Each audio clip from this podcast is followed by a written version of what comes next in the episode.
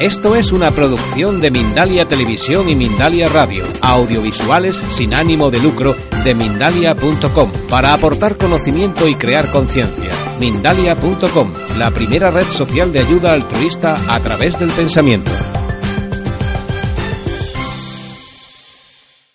La sesión de hoy, esta conferencia se llama Intuición versus Razón. Y la verdad es que eh, ¿Cómo estamos dominados? ¿Estamos dominados más por la intuición o más por la razón? ¿Cómo tomamos mejor las decisiones? Normalmente en la sociedad estamos bombardeados siempre, ¿no? Con el mensaje que dice, pues sigue tu corazón, haz lo que tú sientas, no metas mucha, mucha cabeza porque no entonces luego la, empiezas a liar, ¿no? Y, la decisión luego no es tan, no es tan positiva. O esta es por lo menos mi, mi sensación. ¿Cuál es vuestra sensación normalmente, no? Que la intuición hay que seguirla más o hay que seguir más la razón más la intuición? A ver, vamos a hacer solo para hacer un sondeo. ¿Quiénes estáis más a favor de que hay que seguir la intuición en las decisiones importantes de la vida más que la razón? ¿Intuición? Pues hay. ¿Y razón? ¿Vale? Pues la intuición ha ganado. ¿Vale? La intuición ha ganado. Bien, la intuición y la razón eh, realmente no se pueden diferenciar la una de la otra. De hecho, en, términos neurológicos, la intuición podría verse si imaginamos nuestro cerebro de esta manera, como si fuera una mano. El pulgar representaría todas las zonas emocionales, de memoria, de hábito, todo lo que tenemos ahí guardado desde que somos pequeños. Y los otros cuatro dedos, que cuando hago así y envuelvo este pulgar, formaría parte de todo lo que es el córtex, toda la parte de la corteza superior. En términos generales, la razón podríamos ubicarla en el prefrontal, en la parte frontal del cerebro, mientras que la intuición podría ubicarse en la parte subcortical, en el pulgar. Al parecer, todas las decisiones que tomamos, o la mayoría de ellas, la ciencia está demostrando que son todas inconscientes, son todas intuiciones que van unos milisegundos antes desde el pulgar. ¿Mm? Entonces, tenemos la ilusión de que tomamos decisiones de forma consciente, pero realmente estamos muy condicionados por la intuición, por lo que nos, lo que nos viene. ¿no? Em, la pregunta de ¿debemos de seguir más la intuición o más la razón? realmente es una pregunta trampa, porque las dos forman parte de un mismo sistema, ¿no? que se puede englobar, ¿no? que es el cerebro. Ahora, dentro del cerebro tenemos como dos sistemas que podemos diferenciar. El sistema 1, que es el intuitivo, ¿no? es el más rápido. Es el que yo digo, por ejemplo, 2 más 2 y en la cabeza sale el 4. Si queremos evocar el sistema 2, que es el más de razón, más de... voy a poner más energía en ello, se evoca simplemente con decir cuánto es 43 por 14 a que no sale el número como salió en el 2 más 2. Entonces aquí, pues evidentemente, vemos cómo un sistema se activa cuando el problema no tiene como una solución muy determinada, muy clara. En cambio, en el 2 más 2, el cerebro intuitivo pues tiene la respuesta ya por previos eh, aprendizajes y sale automáticamente. Ahora bien, eh, cuando realmente queremos tomar una decisión importante, en donde no tenemos variables, por ejemplo, eh, me voy a casar con mi pareja, con esta pareja que tengo, ¿es la correcta o la incorrecta? Voy a emprender un proyecto de trabajo, de negocios, ¿es el correcto o incorrecto? ¿Es este socio bueno para mí, para el negocio? Y entonces estoy en una ambivalencia. ¿no? De la misma forma que puedo estar en ambivalencia cuando digo 43 por 14. Esto entro en ambivalencia. Y aquí, inevitablemente, entra el sistema 2, el sistema más de razón, por así decirlo. Son caracteres ficticios un poco el sistema 1 y el sistema 2. O dicho de otra manera, el sistema 1 sería el inconsciente y el sistema 2 el consciente, entre comillas. Realmente la conciencia eh, la neurociencia no sabe qué es, no sabe dónde está ubicada, no sabe qué es un pensamiento realmente. Hablamos de ello, pero no nos relacionamos. Pero para manejarnos en esos términos, pues le agregamos una etiqueta consciente e inconsciente. Sistema 1, sistema 2, intuición, razón. Pero realmente forma todo parte de, una, misma, una misma magia, ¿no? que ocurre todo muy rápido. Cuando tomo decisiones de esta manera, me doy cuenta que la, intuición es la que normalmente está en marcha, yo necesito también ver con el sistema 2 qué piensa, qué opina de ello. Y aquí es donde a veces la sociedad dice, no, sigue tu instinto, sigue tu corazón, ¿no? haz lo que sientas. Pero normalmente vemos que esto puede traernos problemas. A veces la intuición no significa que esté al 100% correcta. ¿eh? Puede seguir un patrón que se llaman en, neuropsicología se llaman eh, heurísticas, son patrones que utiliza el cerebro para hacer atajos. Cuando hay una dificultad, el cerebro intuitivo utiliza la heurística para coger atajos y encontrar una solución. Y esta solución puede parecer muy real, y consideramos que es real y, ponemos todas nuestras fichas apostando a ello. Vamos a hacer un ejemplo de cómo el cerebro hace este tipo de, patrones heurísticos con un simple problema. Resulta que me compro un bate de béisbol y una pelota. Las dos cuestan un euro diez céntimos. Un euro diez. Si el bate cuesta un euro más que la pelota, ¿cuánto cuesta la pelota?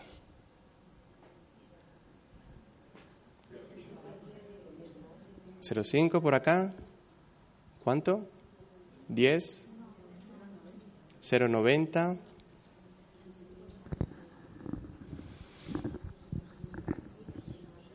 El bate y la pelota cuestan un euro diez. Si, si el bate cuesta un euro más que la pelota, ¿cuánto cuesta la pelota? Diez céntimos. ¿Cuántos dicen diez céntimos? La pelota. Diez céntimos. Bien. Pues esto es uno de los ejemplos de cómo la intuición nos puede jugar una mala pasada. Aquí el caballero dijo cinco céntimos. Pero para llegar a esta respuesta eh, ha tenido que usar el sistema 2. Es decir, vamos a ver un momento, esto está como muy, muy sencillo, se nota muy real, pero vamos a ponerle un poquito más de, razón. La intuición usa una heurística como un atajo y dice, claro, si el bate cuesta un euro más, pues vale entonces 10 céntimos la pelota. Pero ¿qué pasa? El problema está en que si la pelota vale 10 céntimos, y el bate un euro más, entonces sería un euro y diez céntimos, más diez céntimos, un euro veinte. No cuadran las cuentas. Entonces hay que eh, restar, ¿no? Entonces sería cinco céntimos la pelota y el bate un euro cinco, en total un euro diez. Y ahí sí, ¿vale? Entonces esto es una clara demostración de cómo a veces la intuición, en, cuando resolvemos pequeños problemas, esto es un pequeño problema, nos puede parecer muy real, la sentimos real, la sentimos como que es cierta, pero nos puede traer una respuesta incorrecta. Otro problema, muy sencillito. Hay un lago precioso y hay nenúfars, estas hojas verdes donde se posan las ranas y flores. La tasa de crecimiento de la nenúfar es el doble cada día, es decir, cada día crece el doble. Si tarda 48 días en llenar el lago completamente, la pregunta es, ¿cuántos días se tarda para llenar la mitad del lago? ¿Mm? ¿24? ¿1? 47, 1, 24. ¿Cuántos dicen 24? Vuelvo a repetir el problema. El lago nenúfar que crece el doble, el doble cada día. Si tarda 48 días en llenar todo el lago, la pregunta es, ¿cuántos días se tardará para llenar la mitad del lago? 47, 48, ¿cuánto? Un día. Alguien dijo antes 24. ¿Cuántos dirían 24? Hay algunas manos levantadas, sí. Es lo que normalmente se tiende a picar en el 24, porque La heurística del cerebro inconsciente dice, bueno, si se tardó 48 días, me dice la mitad, pues yo divido entre dos, 24. Suena plausible, suena muy correcto, pero no lo es. La respuesta es 47. Porque si se tarda 48 días en llenarse, el día anterior estuvo justo en la mitad. Entonces, este problema eh, parece muy, muy sencillito, ¿no? Que nos ponen como en evidencia, ¿no? Seré tonto, ¿no? Pero realmente estos problemas se lo han puesto a estudiantes del MIT, en una universidad de tecnología de Estados Unidos, y algunos de ellos también han fallado. Porque el cerebro intuitivo de alguna manera nos hace, ¿no? nos deslizamos en esa facilidad que tiene esa respuesta, esa intuición. La sentimos como real, nos hace de alguna manera algún sentido y la decimos. Entonces, para evitar este tipo de dificultades, lo que hay que hacer es notar cuando eh, cometo este tipo de errores, paro y activo mi sistema 2, que es el sistema consciente, el sistema de decir, a ver, tengo aquí una dificultad y la voy a razonar un poco, voy a pararme un poco. Pero aquí nos topamos con la siguiente inconveniente, que el sistema 2, por, por naturaleza, es un poco flojo. Y entonces aquí es donde tenemos que trabajarlo.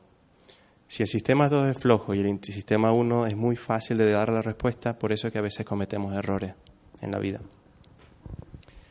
Entonces, ante la intuición versus razón, ahora estamos dándonos cuenta que tal vez hay que trabajar más la razón en alguna parte, ¿no? Que es ese sistema 2, para ayudar a pulir nuestra intuición. Las dos son buenas y las dos tienen que coexistir en una decisión, no más una que otra.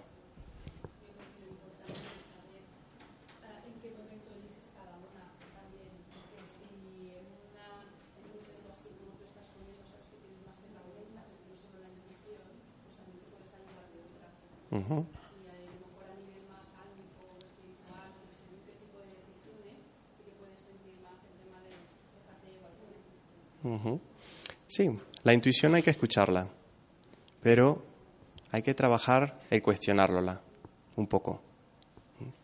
La siento y ahora veo cómo puedo yo trabajarla de mejor manera. Es la forma para poder incluso comprendernos de mejor forma en la parte de la intuición. Eh, hay una parte también de la intuición que ocurre mucho en los estudiantes, sobre todo los adolescentes, que es que cuando estudian un contenido, el estudiante, el adolescente o el niño, tiene la sensación que sabe el material, porque tiene esa facilidad de entrada del, contenido. Y luego viene el momento del examen y su confianza le hace una mala pasada y saca un 5, un 6, cuando pensaba a lo mejor que iba a sacar un 8. Entonces los adolescentes y los estudiantes muchas veces cometen este tipo de error. La intuición da como la sensación de sí, domino el tema.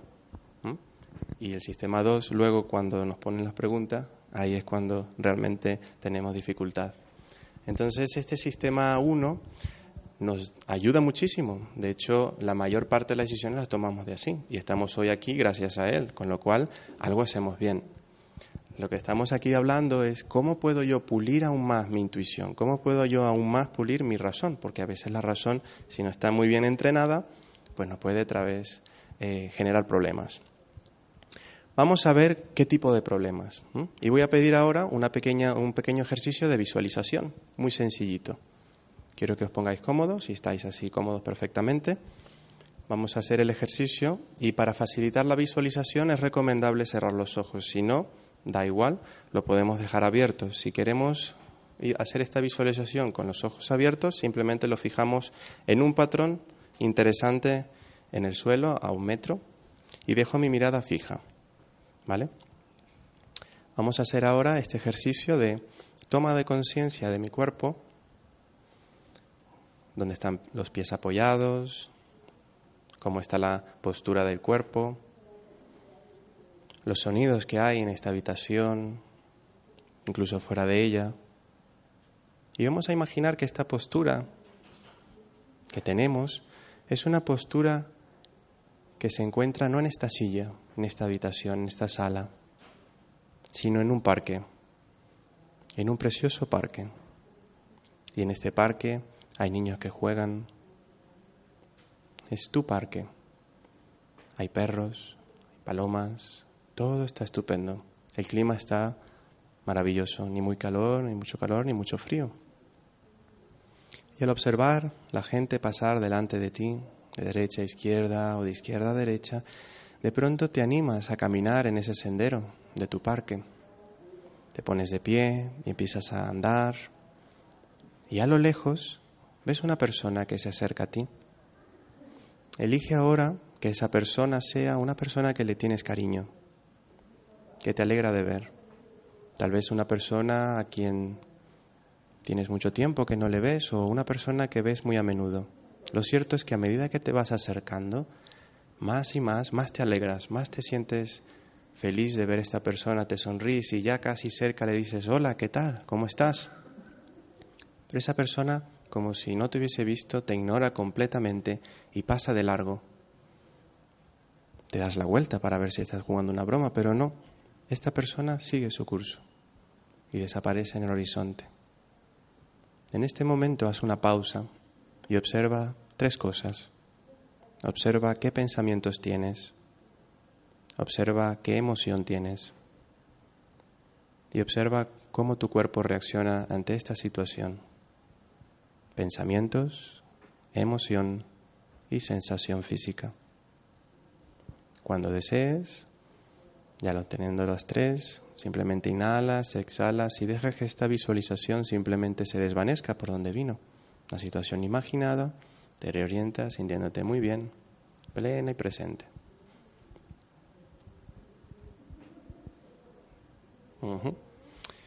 Bien. ¿Qué ha ocurrido?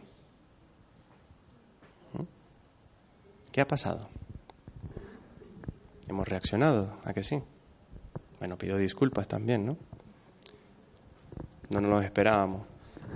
Pero esto viene a, dar una prueba muy importante de cómo funciona el cerebro. El cerebro, a pesar de que estábamos imaginando algo que no es real, bueno, a veces lo he hecho con personas y me dicen, no, no, pero eso me ha pasado. Y yo, ok, te doy el punto, pero ahora no. Ahora estábamos imaginándolo.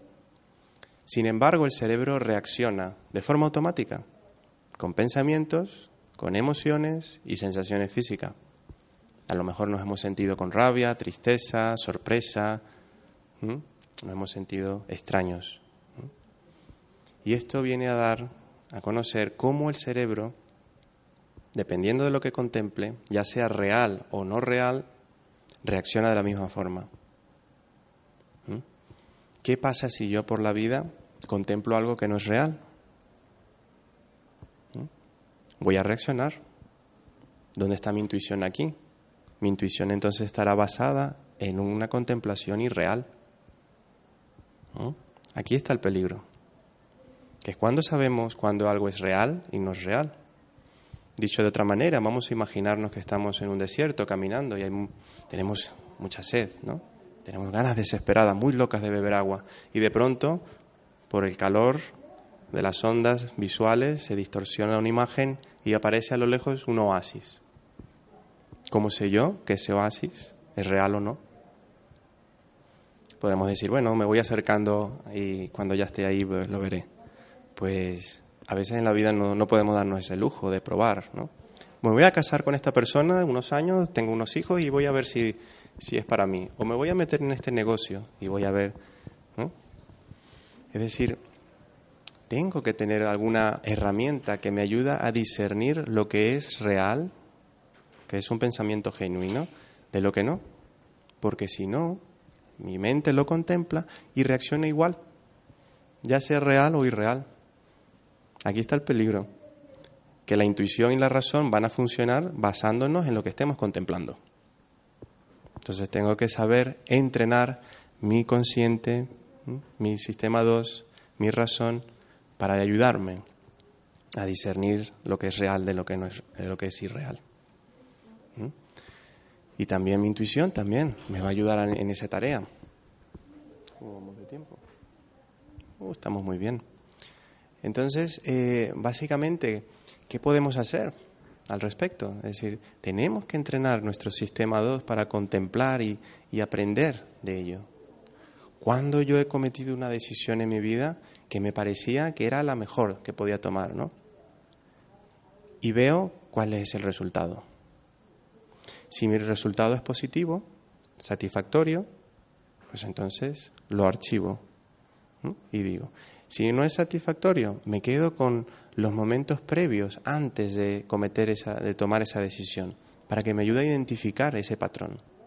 Tengo que saber en mi mente, cada quien tiene un patrón diferente, por ejemplo, un ingeniero, de un artista, de un eh, filósofo, de un científico, tiene una forma de procesar la información diferente. Y cada quien tiene que aprender a saber cómo aprende, porque aquí la clave es aprender a aprender.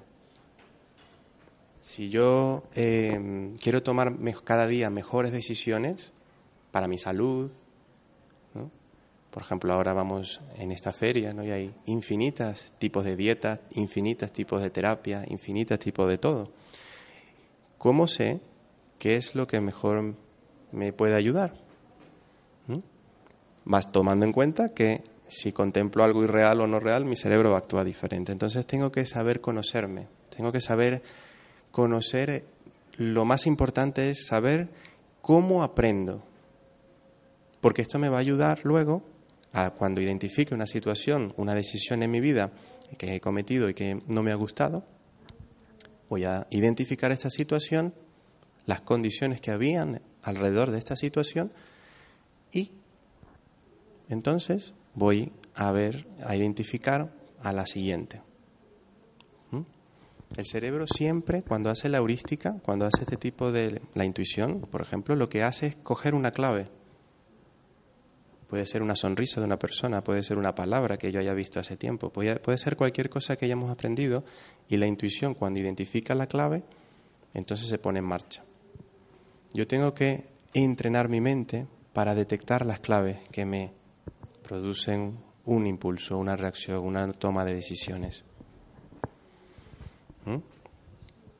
Entonces aquí vemos que la razón y la, y la intuición tienen que ir de la mano siempre no es que una sea mejor que otra. Por favor, no, seguir ese cliché que dice sigue tu corazón, sigue tu intuición, porque muchas veces yo, como psicólogo, he conocido personas que han seguido su intuición de forma y la han considerado genuina y luego han visto que no era así, que no era real. Entonces, tenemos que tener una herramienta, ¿no? Para poder discernir cuál de mis intuiciones está basada en la realidad y cuál a lo mejor de un deseo cuando dos personas se conocen, ¿no? Si una persona tiene un deseo fuerte por tener una pareja, aquí la intuición muchas veces nos juega una mala pasada. ¿Qué hace la intuición? Genera un, un velo donde no se ven las características negativas de la persona, porque queremos enamorarnos, ¿no? Entonces las características negativas no las vemos. Estamos locamente enamorados de esta persona. Y en estos primeros meses todo es fenomenal, pero luego se empieza a ver las cosas negativas. No es que no, no, no, estaban y ahora están, siempre han estado, pero nuestro cerebro, como le hemos dado la orden de enamórate, enamórate, enamórate, conoció a esta persona y entonces pone ese velo. Y así con todo. Queremos un trabajo, un proyecto. Tenemos que entrenar nuestro consciente y nuestro inconsciente. ¿Cómo entrenamos esto? En las técnicas que por lo menos soy experto yo es el mindfulness y la hipnosis. El mindfulness sería más del sistema 2, sistema más de conciencia, sistema más de situarme en, este, en el aquí y en el ahora, en lo que está pasando. Viene una situación que me incomoda, no intento huir, sino intento contemplarla y ver qué puedo aprender de ella. Así, así funciona el cerebro. Cuando nos topamos con algo que no nos gusta, por ejemplo, una despedida. Cuando alguien se va, pues tendemos en el aeropuerto o en la estación de Renfe a decirle adiós y damos la vuelta y nos vamos. Pero el mindfulness es como si en esta historia de la despedida yo contemplo a esta persona mientras se va y, y noto mi sensación. A lo mejor siento hasta un desgarro, como unas ganas de llorar, pero me mantengo ahí respirando. Y veo a la persona que se sube en el tren y que se va.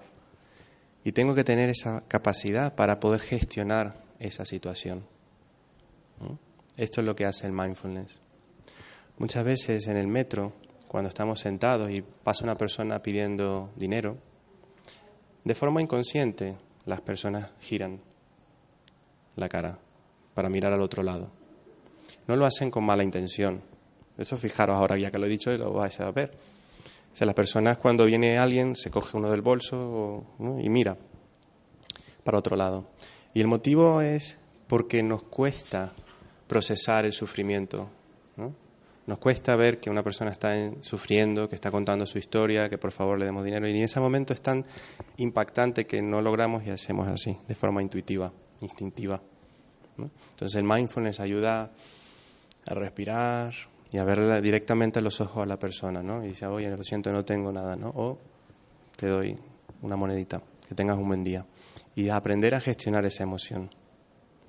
Si no aprendemos a gestionar estas emociones intensas, ¿cómo podemos basarnos, eh, confiar en la intuición? Porque la intuición es muy emocional, ¿a que sí? Entonces tenemos que saber mm, saber cómo si, fuéramos un barco en el mar y hay muchas olas, tendríamos que de alguna manera tener una herramienta como un ancla que nos ayude a estar ¿no? en ese barco, en ese mar, a pesar de las olas fuertes, pero poder estar anclados y poder entonces sentir realmente lo que está pasando. Y aquí es, es involucrar el sistema 1 y el sistema 2, el sistema inconsciente, el sistema intuitivo y el sistema consciente decir, uff, en esta situación me siento complicado. Y el sistema 2 dice, tranquilo, vamos a usar técnicas de mindfulness, vamos a respirar, vamos a ver qué lo que nos está diciendo la persona. Y el sistema 1 se empieza a tranquilizar y en ese momento entonces podemos tomar mejores decisiones. Recientemente, en, Ecocentro, en la, en la Hospedería del Silencio, hacemos retiros de, de mindfulness e hipnosis, que la dirijo en algunos casos yo. Y en este retiro había una persona que luego salió del retiro y compartió una historia, una historia en donde estaba involucrada eh, su ex marido, en el cual estaban peleando por tema económico en casa, por una casa que le pertenecía a ella, pero por algún motivo no escrituró su parte privativa, bueno, en fin, una cosa así de, de abogados que estaban involucrados, en donde ella cuando compró la casa, la compró tres cuartas partes de la casa, eran de ella. Pero ahora, con el ex marido, tenía que cederle el 50% al marido. Entonces, imaginar aquí la de cosas que están involucradas, ¿no? Y ella nunca pudo, de alguna manera, eh, afrontar esta situación si no estaba con una amiga o con un coach o con un psicólogo algo, ¿no? Para que estuviese centrada cuando estaba reunida con el ex marido y un abogado. Después de este retiro, pues trabajamos todo esto, ¿no? Lo de la plena conciencia y transformamos esas emociones. Y escribió, ¿no? Como pudo estar con el exmarido, con los abogados y zanjar el tema de la casa y sorprendentemente ella pudo gestionar esas emociones. Y no se lo creían ni sus hijos, así que es interesante. Y de eso se trata de aprender a gestionar las emociones que más nos duelen, los más nos ponen incómodos. Nosotros podemos estar plenamente felices solos, pero hay que ir a casa de nuestros padres o nuestros familiares una semana a ver qué tal, cómo estamos, ¿no? Una vez leí un texto que decía, si te sientes iluminado ¿no? con tus meditaciones, con tu trabajo personal, pruébalo, ve a casa de tus padres o familiares una semana y a ver qué tal. Y aquí es cuando realmente conocemos cómo están nuestras emociones, nuestra intuición. Bien. Vale, entonces ahora puedo generar un, pequeño, podemos hacer un pequeño espacio de preguntas eh, y luego hacer una pequeña demostración sobre cómo se podría trabajar esto.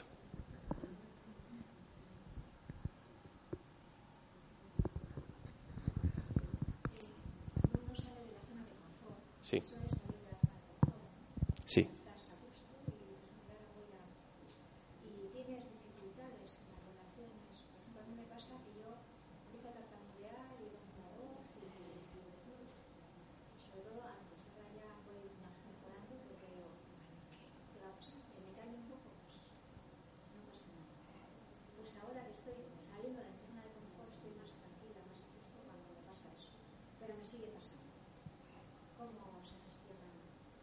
Bueno, fíjate que lo estás haciendo muy bien.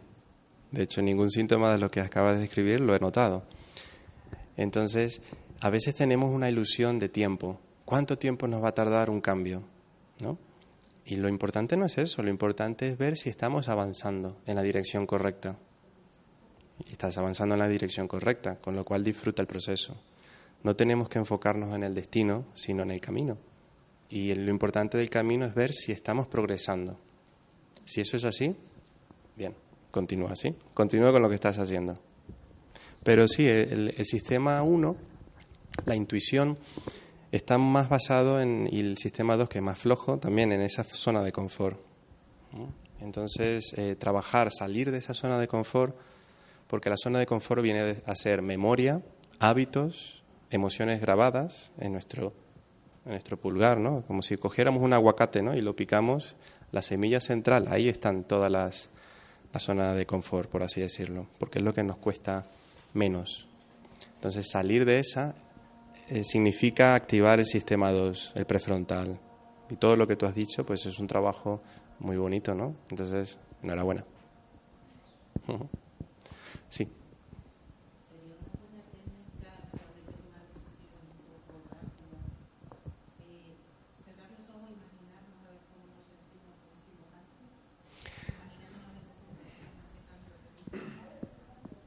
Claro, lo que pasa es que mm, tenemos que conocernos también, cómo tomamos las decisiones.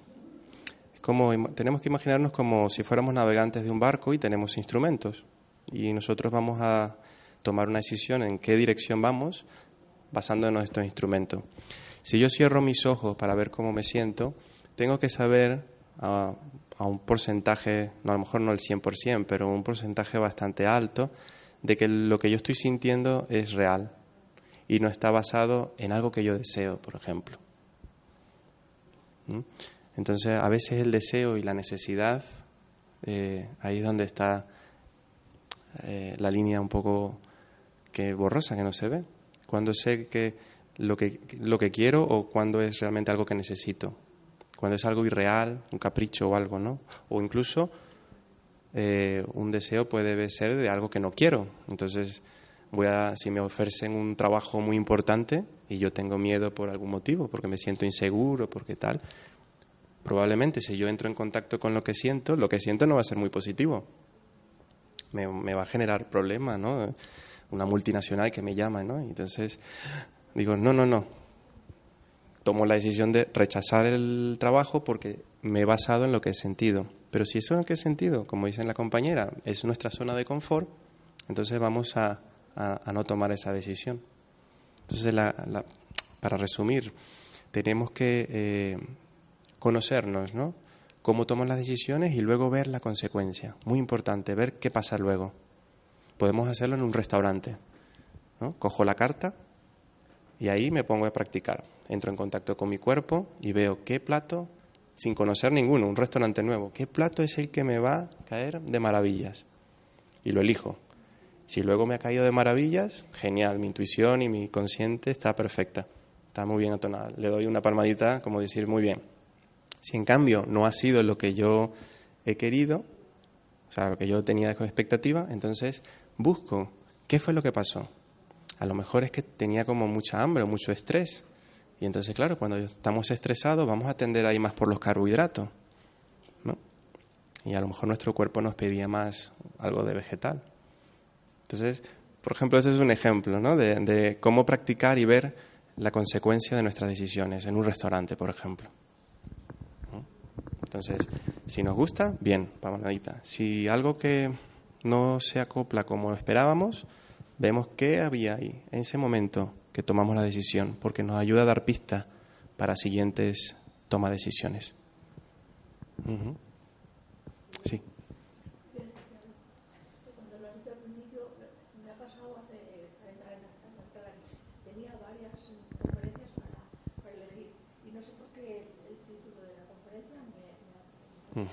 Pero de momento he pensado, cuando he no sé si estoy equivocada. O sea, unos momentos de, de, bueno, porque venía con el vengo y me salgo. Ajá. Eso es. Pues me está interesando. Muy bien. de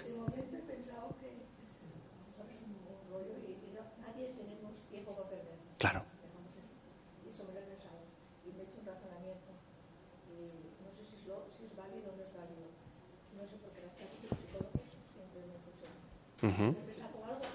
Eso es. Eso es.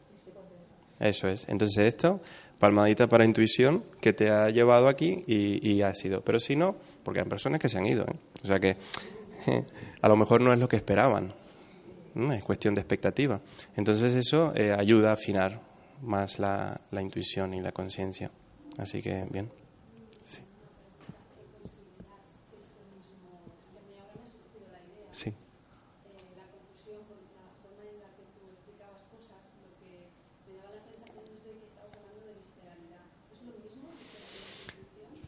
Sí, la intuición hay algunos que le llaman simplemente como un fenómeno de reconocimiento.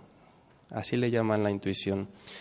Eh, si nosotros cogemos la, la metáfora del dedo gordo, donde están todos los centros de memoria, de hábitos y tal, también ahí hay una pequeña parte que se llama ínsula, que es la que se encarga de ver cómo eh, está mi cuerpo, ¿no? a nivel visceral, corazón, todo está ahí, o la semilla del aguacate. Entonces, eh, cuando hay una sensación visceral, pues ese centro se activa y le manda una, una señal al prefrontal y dice, oye, que esta señal del visceral está aquí presente cuando esta persona está aquí, ¿no?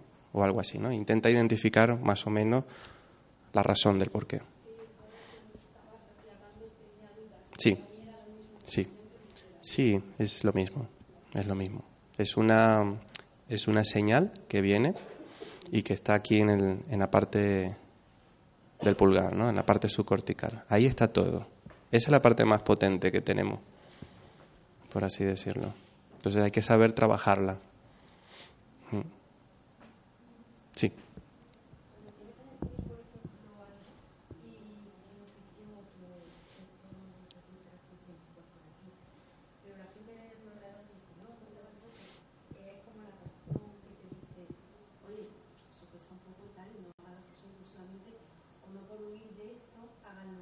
Ujú.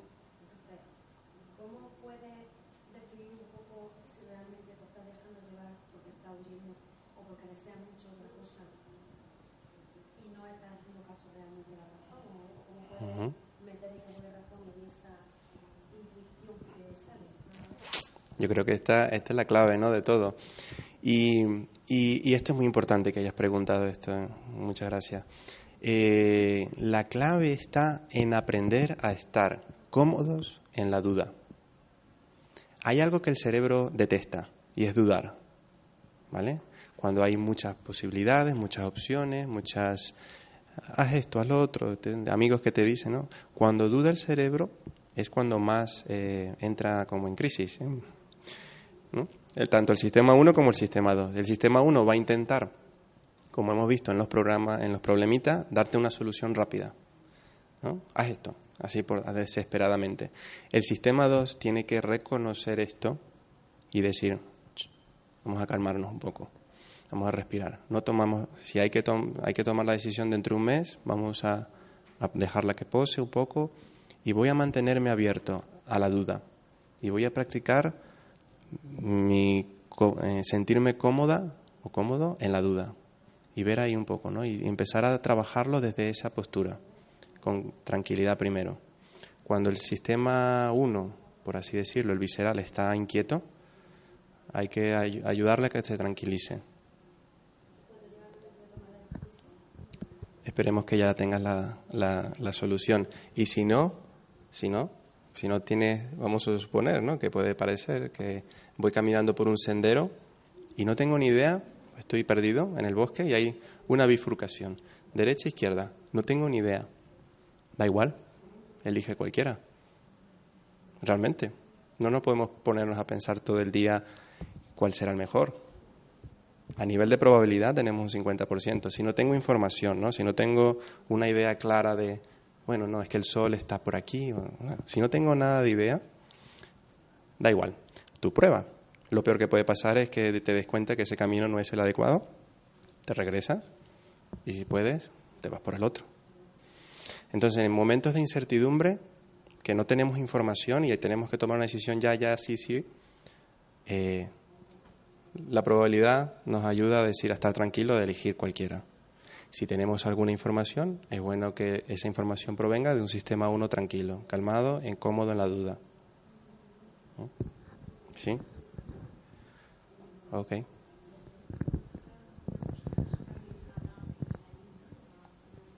Sí.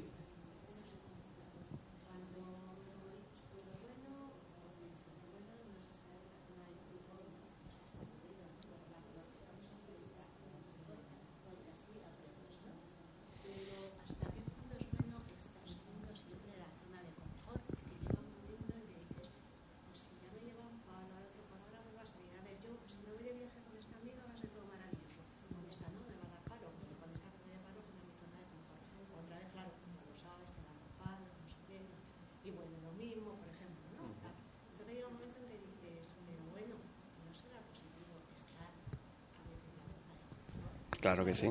Sí, sí, sí, sí, claro. Bien. Sí.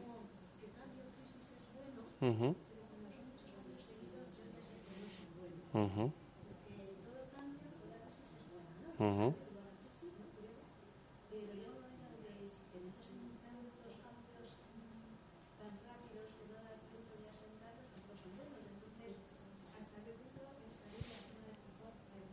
Sí, sí, sí. Esto se explica porque el cerebro es un órgano que consume mucha energía, ¿vale? Básicamente casi un cuarto de la energía que consumimos. O sea, si consumimos 2.000 calorías al día, el cerebro consume 500. O sea, imaginad aquí. Y lo que pesa. O sea que la zona de confort, la, la sistema 1, es un sistema muy eh, que ahorra mucha energía. Es biosostenible, por así decirlo. Es eh, muy ecológico. A medida que nos hacemos mayores, el cerebro se hace cada vez más eficiente energéticamente. Por eso de la zona confort, porque cuesta menos. Entonces, ¿cuándo tengo que usar el sistema de salida de la zona de confort? Cuando necesita hacer un cambio realmente que, sea importante para mí. Si no, déjalo así porque es mejor ahorrar esa energía en otras cosas. ¿Sí? No sé si de alguna manera te, respondido. Es decir, la, salir siempre de la zona de confort eh, Mm, es tan malo como decir que no salgo nunca de la zona de confort. O sea, son dos extremos. Es un, un sistema uno, o sea, la zona de confort es buena. El caminar, por ejemplo, es una zona de confort. Yo camino siempre en un mismo patrón. Ahora, si yo meto el pie un poco y alguien me lo dice, entonces yo tendré que salir de mi zona de confort porque quiero cambiar mi forma de andar y tendré que ponerle ahí mucha energía hasta que el cuerpo ya aprende a caminar de forma diferente y ya se mete al sistema 1, zona de confort. ¿vale? Entonces, salir de la zona de confort es cuando realmente algo es importante para mí cambiar.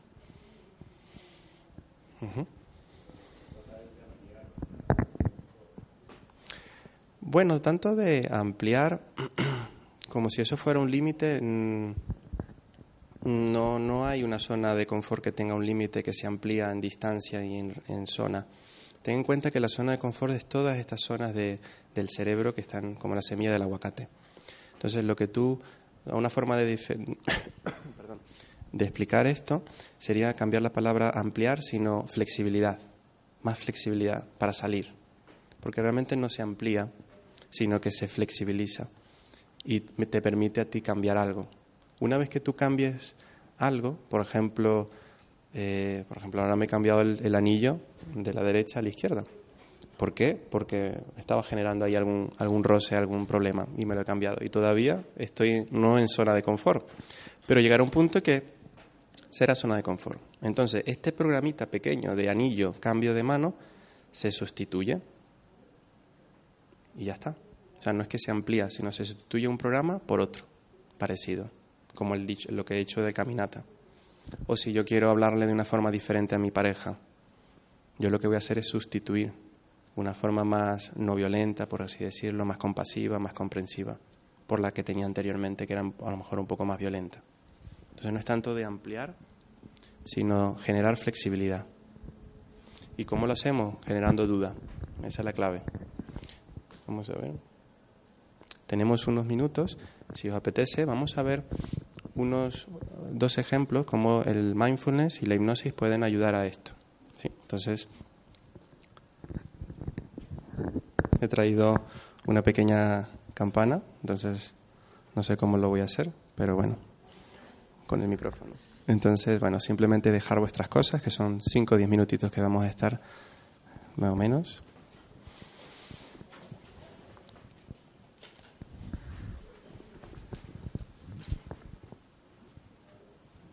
Sí, tenemos justo 5 minutos. Entonces aquí voy a hacer una técnica de, de hipnosis y mindfulness en 5 minutos.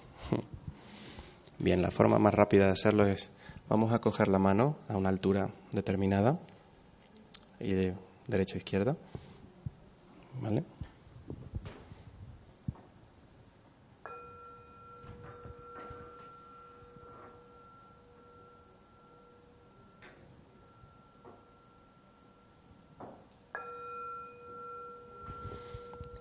Y voy a mirar esa mano, focalizando en un punto.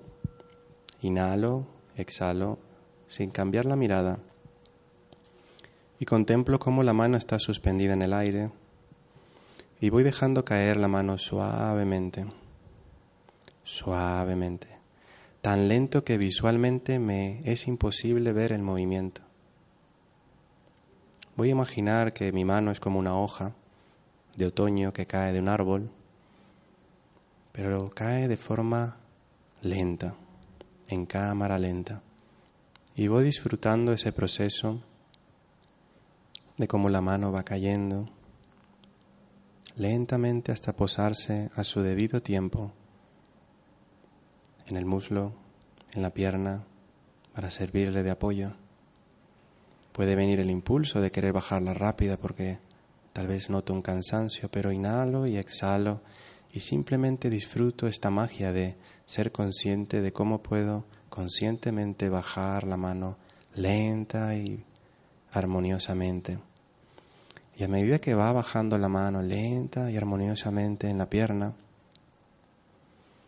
puede venir un momento de mi vida en donde he tomado una decisión importante.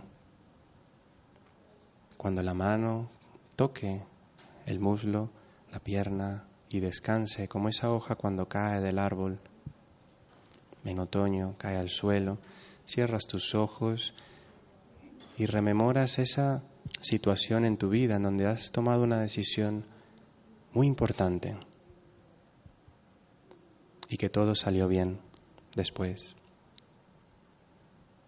Normalmente te quedas siempre con el aprendizaje, siempre con lo bueno de esa experiencia, pero ahora contempla unos milisegundos antes de esa toma de decisión, qué pasaba por tu cabeza, cómo te sentías, qué factores habían en ese momento que te ayudaron a tomar esa decisión. Permite a tu inconsciente, a tu intuición, tu sistema uno, que te diga claves para cómo identificar, para ayudarte a identificar qué variables, qué pensamientos, qué emociones, qué situación, qué claves puedes reconocer para poner en práctica la siguiente vez que puedas decidir.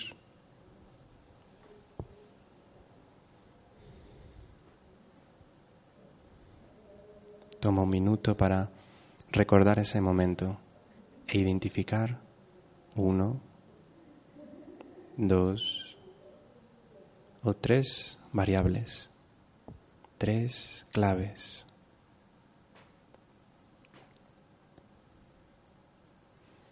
Y cuando la tengas, sonríes, haciéndoles saber a tu inconsciente, a tu sistema uno, a tu intuición, que esas son las claves que necesitas para aprender a aprender, para aprender a tomar mejores decisiones en tu vida. Cuando lo tengas a tu propio ritmo, inhalas y exhalas el doble de lento, sonriendo y disfrutando de jugar al día a día, de jugar en este parque de diversiones que tenemos en la vida, jugando con las decisiones y disfrutando del aprendizaje. Cuando decidas de forma lenta y agradable, abrirás tus ojos sintiéndote muy bien plena y presente.